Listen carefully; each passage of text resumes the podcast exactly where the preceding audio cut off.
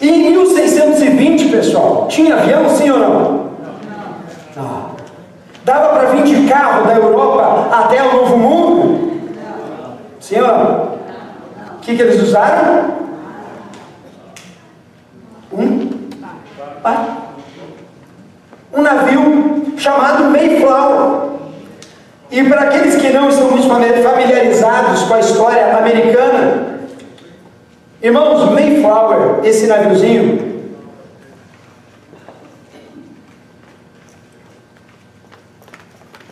ele não era um barco de passageiros. Ele não era um transatlântico tipo Titanic, aonde o pessoal assim, eu vou sair agora e confortavelmente entrar na minha cabine e eu vou atravessar o oceano para uma nova terra. Não tinha poltronas reclináveis com uma televisãozinha na frente para você assistir dois filmes numa viagem de oito horas. Para quem não sabe, esse navio chamado Mayflower, ele tinha 80 feet de comprimento, mais ou menos 24 metros de comprimento apenas. Esse barco, ele tinha de largura, na sua expressão maior, 25 metros, irmãos.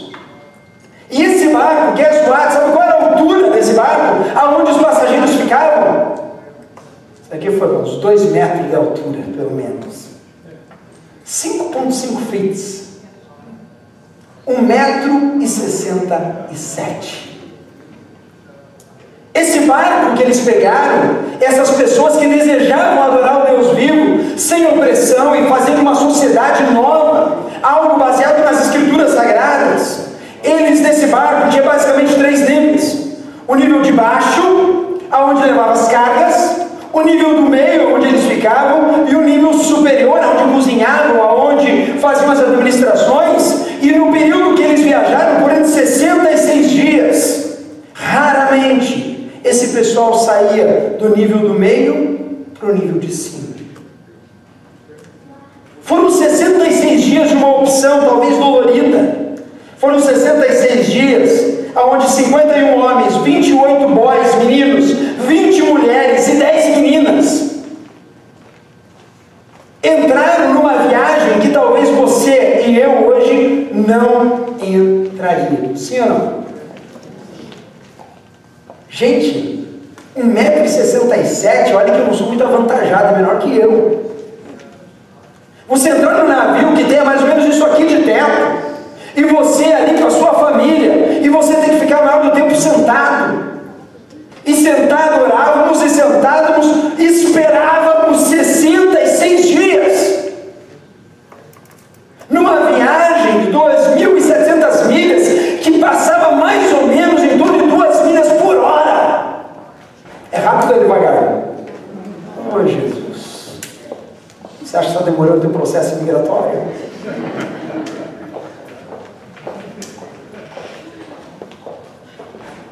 Que lição a gente pode tirar disso aí, pastor? Três lições, irmãos. Nessa fase da história. Aonde esse pessoal entrou num barco, não bonitinho como esse, mas entrou numa aventura. Aonde nós aprendemos semana passada que eles conheciam o Deus verdadeiro. A esperança deles não estava em nada mais, nada menos do que no nosso Senhor Jesus, Senhor e Salvador da nossa vida. Eles tinham a direção, eles deixaram o medo para trás. E eu imagino a cara das mulheres quando chegaram na frente daquele barco. By the way, diz a história comprovada que foi a única vez que esse barco Mayflower levou passageiros. Porque ele era usado somente para carregamento. E duas semanas, ou dois meses depois que ele voltou dessa viagem, ele foi vendido para desmanche. Uau!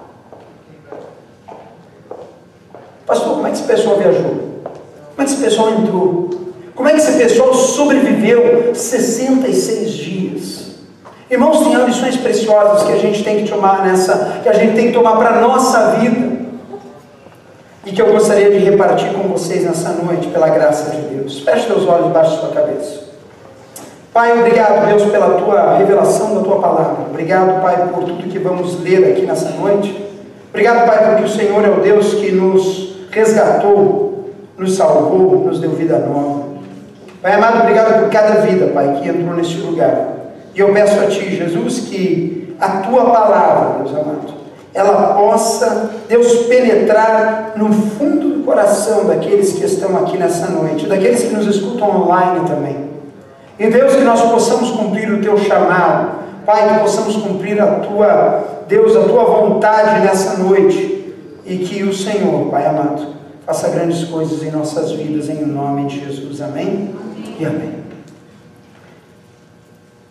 Irmão, sabe qual é a primeira coisa que eu chego à conclusão? Isso, está acesa agora. Está lá tentando descobrir, né? Primeira coisa que eu chego à conclusão quando eu olho para uma história dessa é que eu, se eu entro num navio onde eu não posso nem ficar em pé, e eu tenho que me submeter a uma viagem que vai levar, eu não sei quanto, mas levou 66 dias. No mínimo, no mínimo, eu preciso confiar no capitão desse barco. Quantos vieram de avião dos Estados Unidos para do Brasil para cá? Levanta a mão. Ninguém vem de carro, jegue, cavalo? Não? Se eu para pensar, pessoal, que talvez o piloto do teu avião tivesse bêbado,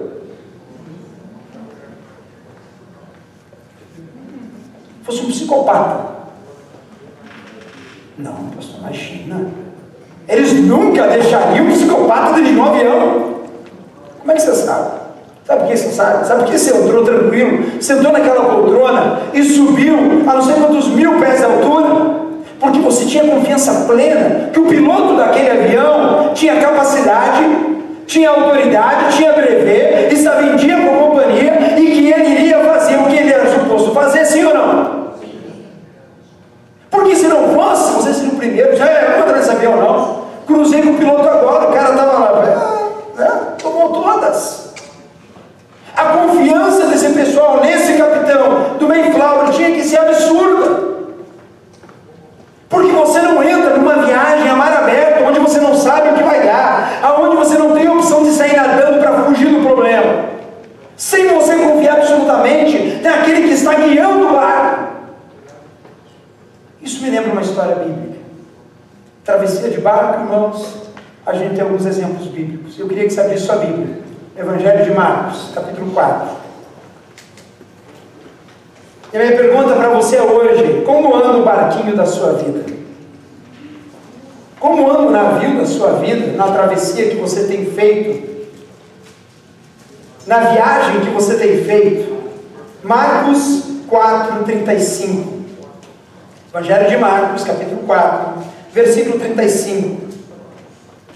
Irmãos, é quase que impossível a gente não pensar nessa história. Versículo 35 diz assim: Naquele dia, ao anoitecer, disse ele aos seus discípulos: Vamos para o outro lado. Deixando a multidão, eles o levaram no barco, assim como estava. Outros barcos também o acompanhavam. Levantou-se um forte vendaval e as ondas se lançaram sobre o barco, de forma que este foi se enchendo de água. Jesus estava na polpa, dormindo com a cabeça sobre o travesseiro. Os discípulos o acordaram e clamaram: Mestre, não te importas que morramos? Ele se levantou, repreendeu, repreendeu o vento e disse: Aquiete-se, acalme-se. O vento aquietou-se e fez-se completamente bonança. Então perguntou aos seus discípulos: Por que vocês estão com tanto medo? Ainda não têm fé? Eles estavam apavorados e perguntavam uns aos outros: Quem é esse que até o vento e o mar lhe obedecem? Quem é o capitão da tua vida? Quem é o capitão do seu barco?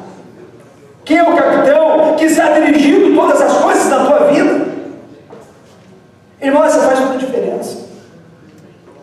Porque as direções do Espírito Santo de Deus, lembrando que esses homens saíram da Europa porque eles foram dirigidos pelo Espírito Santo de Deus para buscar uma nova terra, uma nova, um novo lugar. Mas isso, por ser direção do Espírito Santo de Deus, não garantiu a eles um iate transatlântico de quinta, de cinco estrelas. A direção de Deus, às vezes, irmãos, faz com que a gente passe circunstâncias, momentos, fases que nem sempre é agradável. Quantos já experimentaram lutas aqui? Levanta a mão. Baixa. Quantos estão passando lutas aqui? Levanta a outra mão. Para não cansar a mão direita que você levantou, né? Jesus já falou: no mundo tereis o quê? Aflições, mas tem de bom ânimo, porque eu já venci o mundo. Quem é o comandante, o capitão do teu barco? Quem está dirigindo a tua vida? Quem está te dando direção? Olhe, vamos agora virar 90 graus para cá, vamos virar 50 graus para lá. E às vezes a gente se põe no lugar desse pessoal que estava no barquinho e a gente fica assim, engolido, não sabendo nem o que está acontecendo lá de fora. Mas irmãos, mesmo que a gente não esteja sabendo o que está acontecendo, mesmo que a gente não tenha certeza do que vai acontecer o amanhã, saiba, se Jesus Cristo, Ele é o comandante da tua vida, tudo vai ficar bem. Porque a nossa garantia, a nossa confiança não está no mar, não está provavelmente no próprio barco, não está nas nuvens, nas condições do tempo. Mas a nossa confiança tem que estar única e exclusivamente naquele que está conosco, nos guiando e dirigindo a nossa vida. O texto que a gente leu, os homens entraram no barco, Jesus estava com eles e a Bíblia diz que de repente. Já recebeu aquela notícia de repente? Aquela notícia que você não espera. De repente, foi uma ligação, pastor. De repente, o trabalho que eu tinha não tem mais. De repente, a situação mudou de um 8 para 80. De repente, aquela pessoa que eu confiava tanto, eu colocava todas as minhas fichas nela, ela me provou que ela não é confiável, me deu calote.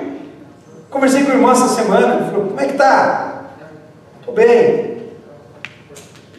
Firme na fé? Pô, pastor, depois dos três calotes que eu levei de brasileiro aqui, quase 10 mil dólares de prejuízo, até a fé ficou abalada.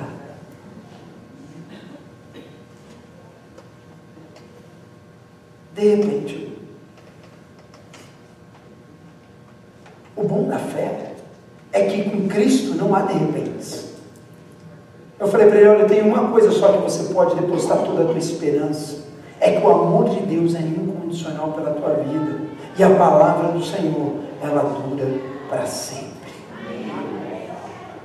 Céus e terras passarão, mas as minhas palavras não vão te passar. Irmãos, quando a gente tem a nossa confiança em Cristo, quando Deus é o condutor da nossa vida, tenha convicção que não importa o que você esteja passando no dia de hoje, Deus está no controle. Quem é o capitão? O problema é que muitas vezes a gente diz que Jesus é o capitão do barco, mas a gente não entrega o leme. Já viu aquele que vai do lado daquele que está dirigindo e está morrendo de medo que não confia em quem está dirigindo? O que, que faz no primeira surpresa? Hã? Enfia a mão no volante, não é assim? Olha! Hã? Quantos já passaram por isso? É assim que eu estou falando, né? Resolve a pessoa está do lado enfiada no volante para tentar resolver o problema? Sim ou não? É melhor ou é pior? É pior. O risco de acidente é muito maior. A gente faz isso com Deus. Deus toma a minha vida, Jesus só está no controle. E na primeira surpresa, eu não consulto a Deus, eu não oro antes de tomar decisão, eu não leio a Bíblia diariamente, e eu tomo a postura que eu quero tomar. E eu espero que tudo vai bem. Irmãos, o Espírito Santo de Deus está todo dia te direcionando. Jesus não está dormindo no barco, como ele estava ali com os discípulos. Porque Jesus era 100% homem, 100% Deus. O homem, Jesus estava dormindo, mas o homem Deus estava acordado, aleluia. E os discípulos entram em quê? Em pânico. Quantas vezes você entrou em pânico, irmão? Quantas vezes você perdeu a esperança? Quantas vezes você achou que não ia dar mais certo? Quantas vezes você chegou e falou, Jesus!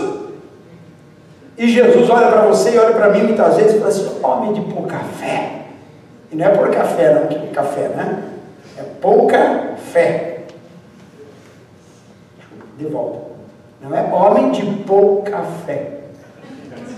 Dá uma risada, não ajuda, pelo menos. Pelo amor de Deus.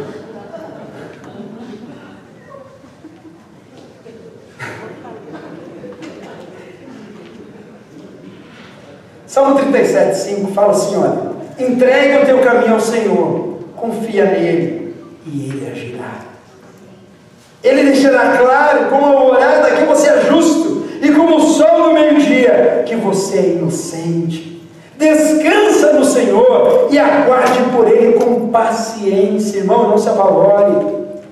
Não tome atitudes precipitadas. Não abra mão dos seus valores, não abra mão das suas convicções, espera com paciência no Senhor, e não se aborreça com o sucesso dos outros, diz o salmista, nem com aqueles que maquinam mal. Às vezes o irmão do lado está trapaceando, fazendo documentação falsa, casando por documento só para ganhar brincar, e você olha e fica nervoso. Irmãos, faz o que é certo, sempre. Faz o que é certo sempre. Não se irrite com o irmão do lado que está maquinando mal ou agindo mal. Olhe você para a palavra de Deus e continue firme na fé, porque o Senhor, Teus caminhos, Ele se entrega ao Senhor os teus caminhos e Ele endireitará as suas veredas. Confia nele e Ele agirá. Primeira lição, primeira observação: confia no comandante da tua vida. Não fica achando que ele dormiu no ponto. Porque, irmãos, nessa viagem desse barco, a história também nos conta que durante esses 66 dias existiam dias de maré bem mansa, mas tinha dias aonde o vento e a tempestade vieram. Eu fico imaginando eu dentro daquele barco, sem poder ficar em pé. Né? Homens com a sua esposa, 50 dias, que não pode ficar em pé. Aqueles homens deviam ser uns santos, né, pastor? Assim, se conseguir consolar a esposa. Maria, você me colocou nessa furada, né? Faz três anos que a gente está aqui nos Estados Unidos, nada acontece. Disseram que era bom. Hã? Eu vim pra cá, não tá bom isso aqui. Disseram que tinha trabalho à vontade, não tem. Daí o cara começa a pensar, pô, lá no Brasil você estava na escrivaninha, agora era o doutor. Aqui estou eu em cima do telhado, ah, aquele filibando para não cair, né? É? E cai, às vezes. O irmão aqui caiu semana. Deu uma voadora. Eu falei, rapaz, que é isso? Graças a Deus está tá, tá, tá, sem salva. Mas irmãos, confia no Senhor. Porque tempestade vem para todo mundo. As tempestades elas vêm, os ventos atravessam. E o interessante é que nessa história, esse pessoal, ele era, eles eram para, o objetivo deles era chegar no Hudson River. Sabia disso? Quando sabe aonde é o Hudson River? Aula de história aqui, é beleza, né? Vamos lá, irmãos. Hudson River fica onde? New York, né? Imaginei aqueles irmãos cantando New York, New York. Né? Uau! Não, pastor, eles não estavam cantando. Sem poder ficar em pé, 66 dias, atravessando tempestade, atravessando o mar quieto. Eles não deram em Nova York. Eles não pararam aonde eles imaginaram. Sabe por quê, irmãos? Porque quando o vento bate, e Deus permite, muitas vezes o resultado dos nossos planos não são aqueles que a gente planejou. Tem um amigo meu, o pastor Guilherme Kelly, ele fala assim que na teoria a prática é outra. Já ouviram essa história? Eu programei para sair lá. bateu o vento, deu crise, fiquei sem dinheiro, tinha que dar depósito, eu não sabia, tinha que comprar um carro, perdi o carro. Fiquei três meses sem trabalhar, não sabia, meu dinheiro de reserva foi. E agora eu era para estar aqui, mas eu estou aqui. Eu era para estar aqui, mas eu estou aqui. E agora, irmão, o que, você faz? Tem textos na Bíblia que a gente precisa estar constantemente lembrando. Lá em Romanos fala assim que todas as coisas colaboram para o bem daqueles que amam a Deus e que andam segundo a sua vontade. Romanos 8, 28, abra. Porque olha que contexto interessante, pessoal. Olha que loucura isso. E a gente gosta muito de usar esse texto fora do contexto, sabia disso? É.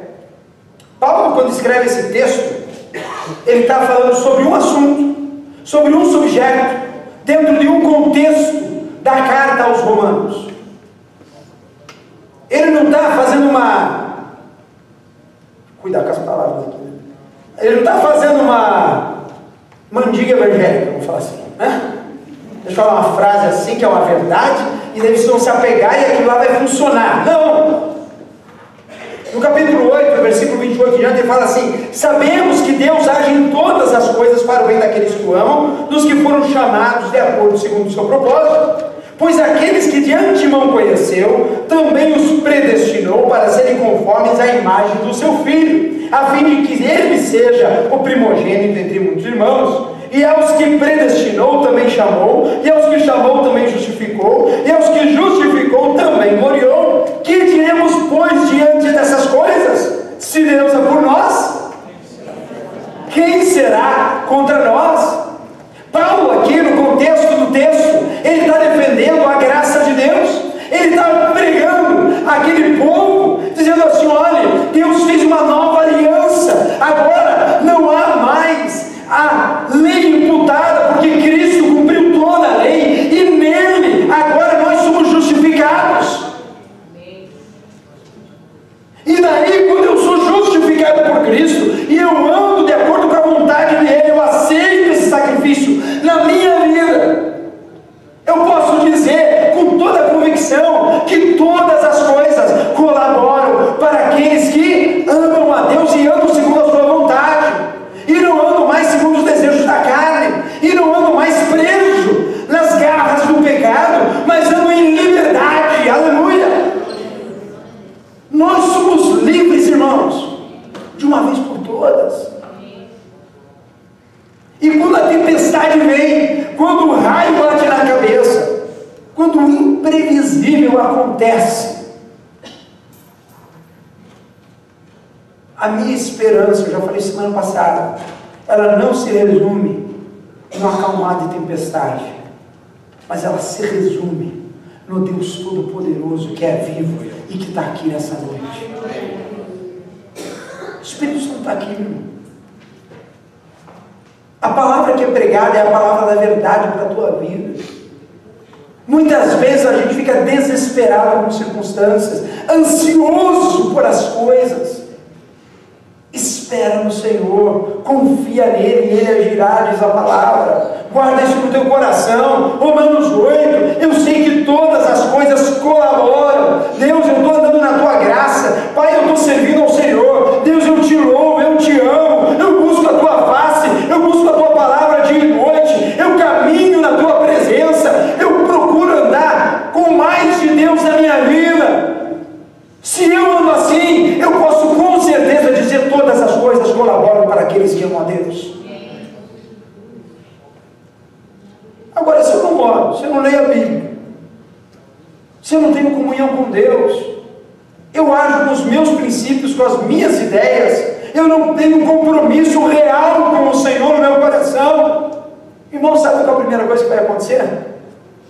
Primeiro ventinho que bater na tua vida, você vai começar a achar que Deus esqueceu de você, que Deus não está mais presente e que Ele não é Deus para acalmar a tempestade e acalmar mar. E mesmo que em vez de Hudson River, você acabe em Cape Coast, você acabe lá em Massachusetts. Porque imagina a surpresa. 66 dias de agonia, 66 dias de aperto, 66 dias onde não dava para ver direito o que estava acontecendo, 66 dias de tempestade, maresia, dia e noite, dia e noite, vento daqui, vento de. Eu estou cansado de chacoalhar, pastor, não aguento mais essa vida. Eu não aguento mais. Quando chega no destino, Hudson River, Hudson River, né? Não, não é Hudson River. A gente chegou num lugar aqui que nem sei onde a gente está, falar a verdade. A gente chegou.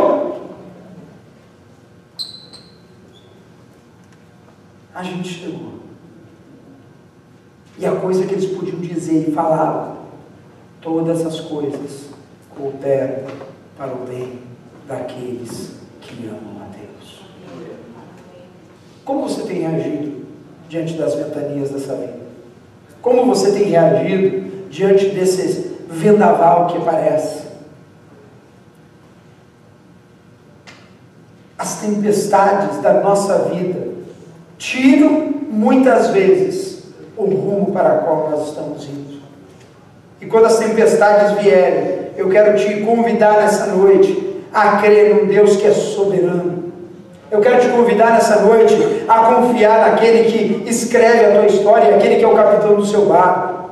Eu quero te convidar nessa noite a olhar para essa história e falar assim: Senhor, apesar de, o Senhor ainda está no controle. Apesar de, eu não vou parar de te louvar. Apesar de, eu sei que todas as coisas colaboram para o meu bem. E eu sei que o Senhor completará a sua obra na minha vida. Sabe o que, que precisa para a gente fazer isso, irmãos? Terceira palavra e última dessa mensagem. Uma palavra simples, uma palavra muito conhecida, mas muitas vezes pouco aplicada. Qual que é essa palavra? Palavra-chave: persistência. Sabe por que muita gente abandona o evangelho ou o ministério? Porque é difícil perseverar. Sabe por quê? Muitas vezes a gente não está aqui e assume o compromisso na igreja e não mantém, porque é difícil perseverar.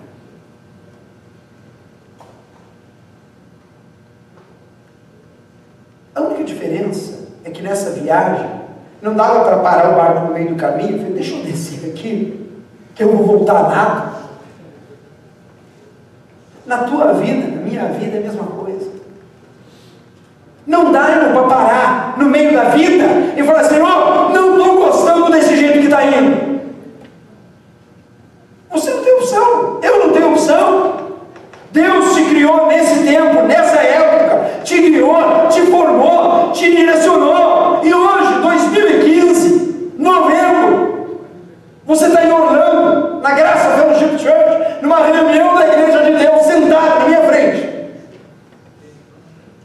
Não dá para você parar e dizer assim, não, não vou mais viver o que estou vivendo, não vou mais viver o que estou vivendo. Para no barco da vida. Hoje é dia de você apertar o acelerador, meu irmão. Hoje é dia de você olhar para o Deus que você serve e falar assim, Senhor, eu sei que o Senhor está no meu barco. Eu sei que o Senhor é o meu Deus. Eu sei que o Senhor nunca dorme. O Senhor nunca cochila. O Senhor é que me atraiu para conhecer a tua verdade na minha vida. E eu não vou parar. Eu não vou parar de orar. Eu não vou parar de buscar a tua verdade. Eu não vou parar de ler a tua palavra. Eu não vou parar de servir ao Senhor com aquilo que eu sou, com aquilo que eu tenho. Apesar dos ventos e apesar das mudanças de direção.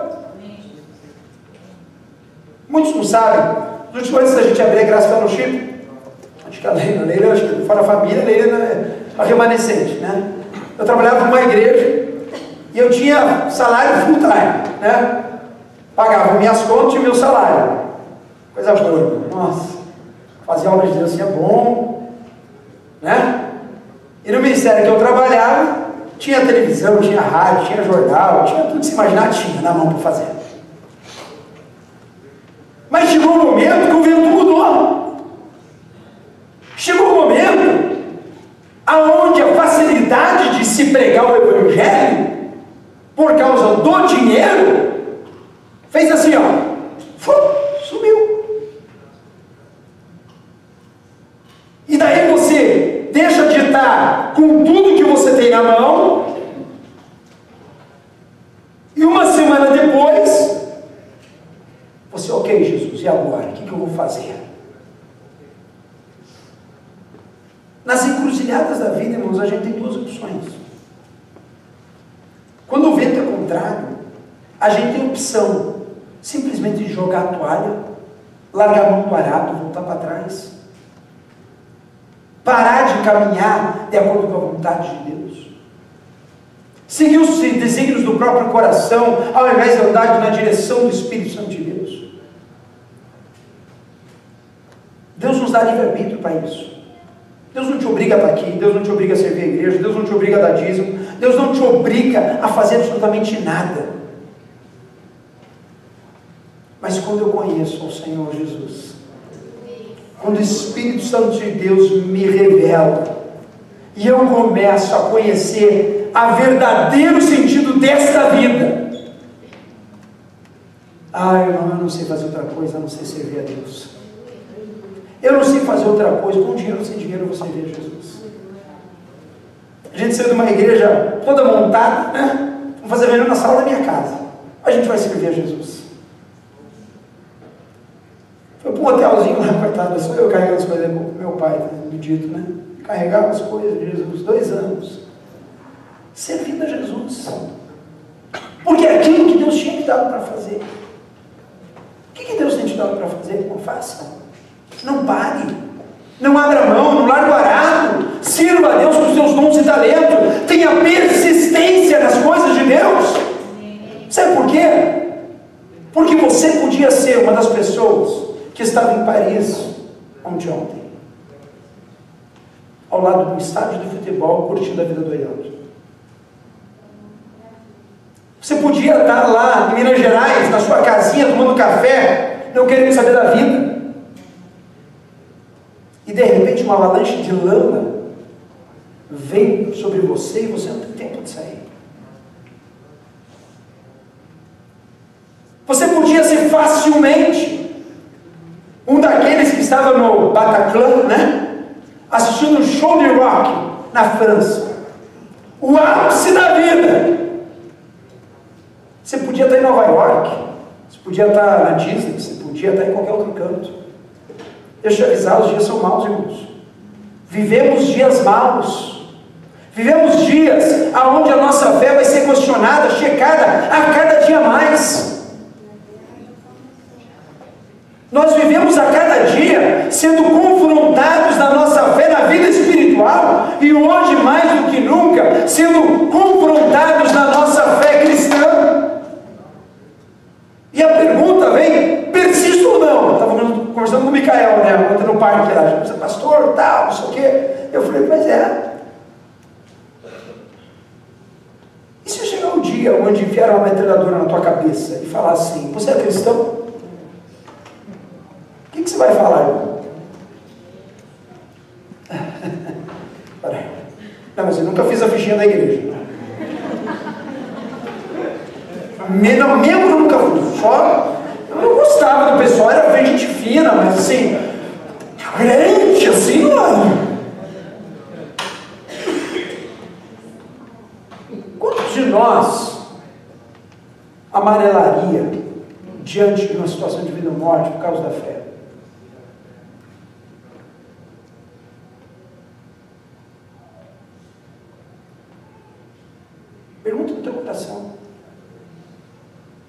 E ser a resposta? Depende do teu relacionamento com Deus e quanto vivo Deus está dentro do teu coração. A gente tem vivido dias, irmãos, onde onde talvez a gente não, não tenha ideia do que possa no futuro poder enfrentar. As pessoas que morreram foram ceifadas essa semana, em ambos os desastres. Teve terremoto no Japão, 8,5 na escala Richter. Sabe o que é 8,5 no meio do oceano? Ainda não tinha confirmado se talvez estivesse funcionando. E eu estou trazendo isso para vocês, não para te trazer peso, mas para te levantar na fé. Porque nós não estamos brincando de igreja, nós estamos lidando com vida eterna. Ou eu estou em Cristo, e todas as coisas colaboram para o meu bem, ou eu tenho compromisso com Jesus, ou eu sirvo ao Senhor, e Ele é tudo para a minha vida, e se eu morrer amanhã, eu vou com Ele para a eternidade. Ou eu posso estar continuado na fé e eu estar me iludindo com a minha vida religiosa, achando que é muito bacana ser religioso, mas nem salvo eu estou. E se um dia eu chegar numa surpresa de tempestade e eu for um dos 147 mortos da França,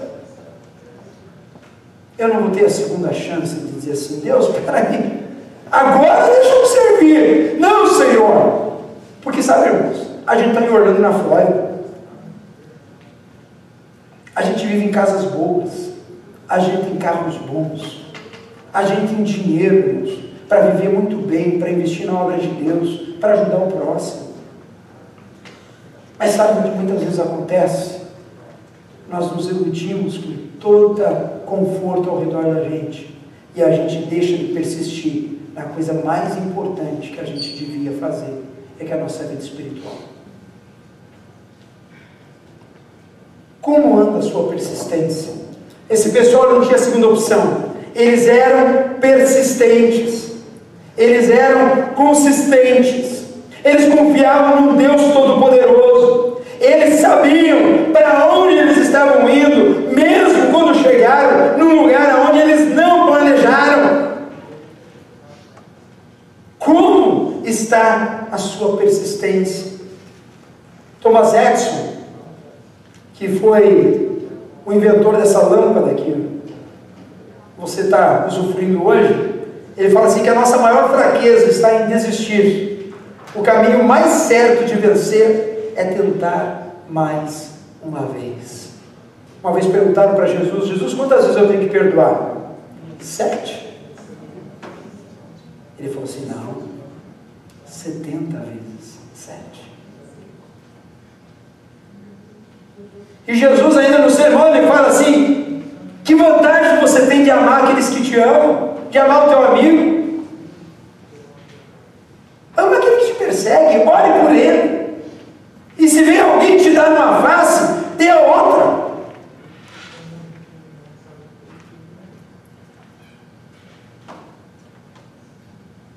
Persistir naquilo que Deus tem nos dado. Esse barco hoje representa a tua vida. Esse barco representa a tua vida hoje. E talvez você olhe para esse bar maravilhoso que os jovens fizeram. Parabéns. E aquelas ondas que estão ali embaixo, talvez para a tua vida hoje, elas estejam muito mais altas, intransponíveis. É vento para tudo quanto é lado, é tempestade para tudo quanto é lado. Eu quero te convidar nessa noite a olhar para essa história, à luz dessa travessia Eu quero ler o último texto bíblico nessa noite, lá em Romanos, capítulo 5, versículo 3.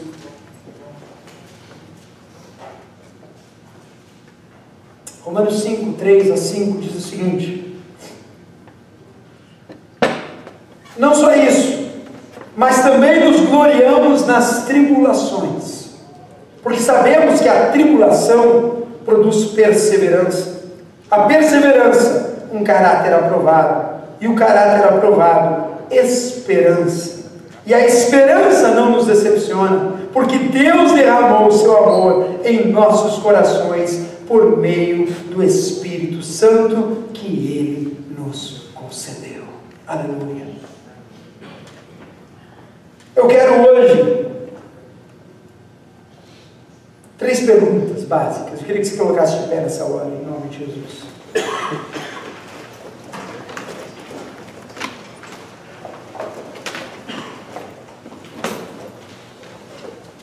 Jovens falaram assim, pastor, eu vai fazer você pregar no navio.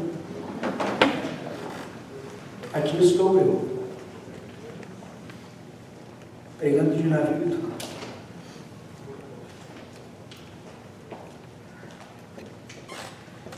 Como vocês veem, irmãos, Thanksgiving, ações de graças, comemorada em 1621. Ela tem uma história que não é tão legal. Que começa com um desafio, e hoje, o segundo domingo dessa série, a gente está atravessando o mar. Atravessando o mar. E talvez você esteja hoje aqui, esse barco representando a sua vida. Primeira pergunta que eu queria que você fizesse para o teu coração nessa noite. Eu queria que você fechasse seus olhos, baixasse sua cabeça.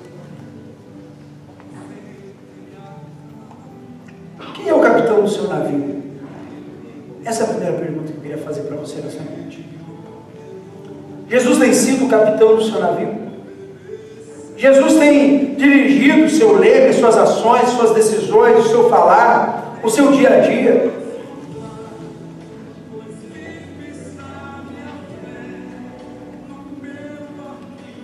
Que seja Jesus o mestre do teu navio, meu irmão, nessa noite. Segunda pergunta nessa noite, no teu coração, o Espírito Santo fala com você. Está no meio da tempestade, está no meio de um maremoto, está no meio de um vento, está no meio de uma chuva que não para, não para de dia, não para de noite. Eu não sei mais o que está acontecendo. Eu não tenho mais ideia do que está acontecendo. Lembre-se, Jesus Cristo é o teu capitão. Jesus é o capitão do barco da tua vida. Não importa o vento, ele acalma a tempestade. Não importa o mar que se revolta, ele é o Deus poderoso capaz de acalmar toda e qualquer tempestade. E talvez essa noite você esteja aqui, dentro do teu coração, e você não aguenta mais alguma circunstância.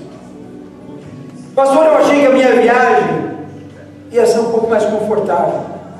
Eu achei que as coisas em Orlando fossem um pouco mais fáceis.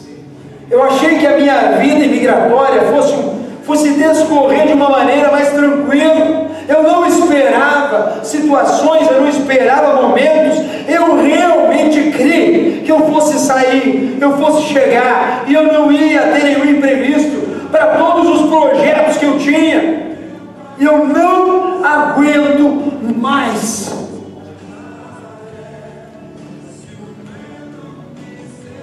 Talvez esteja hoje à noite aqui e você não aguenta mais.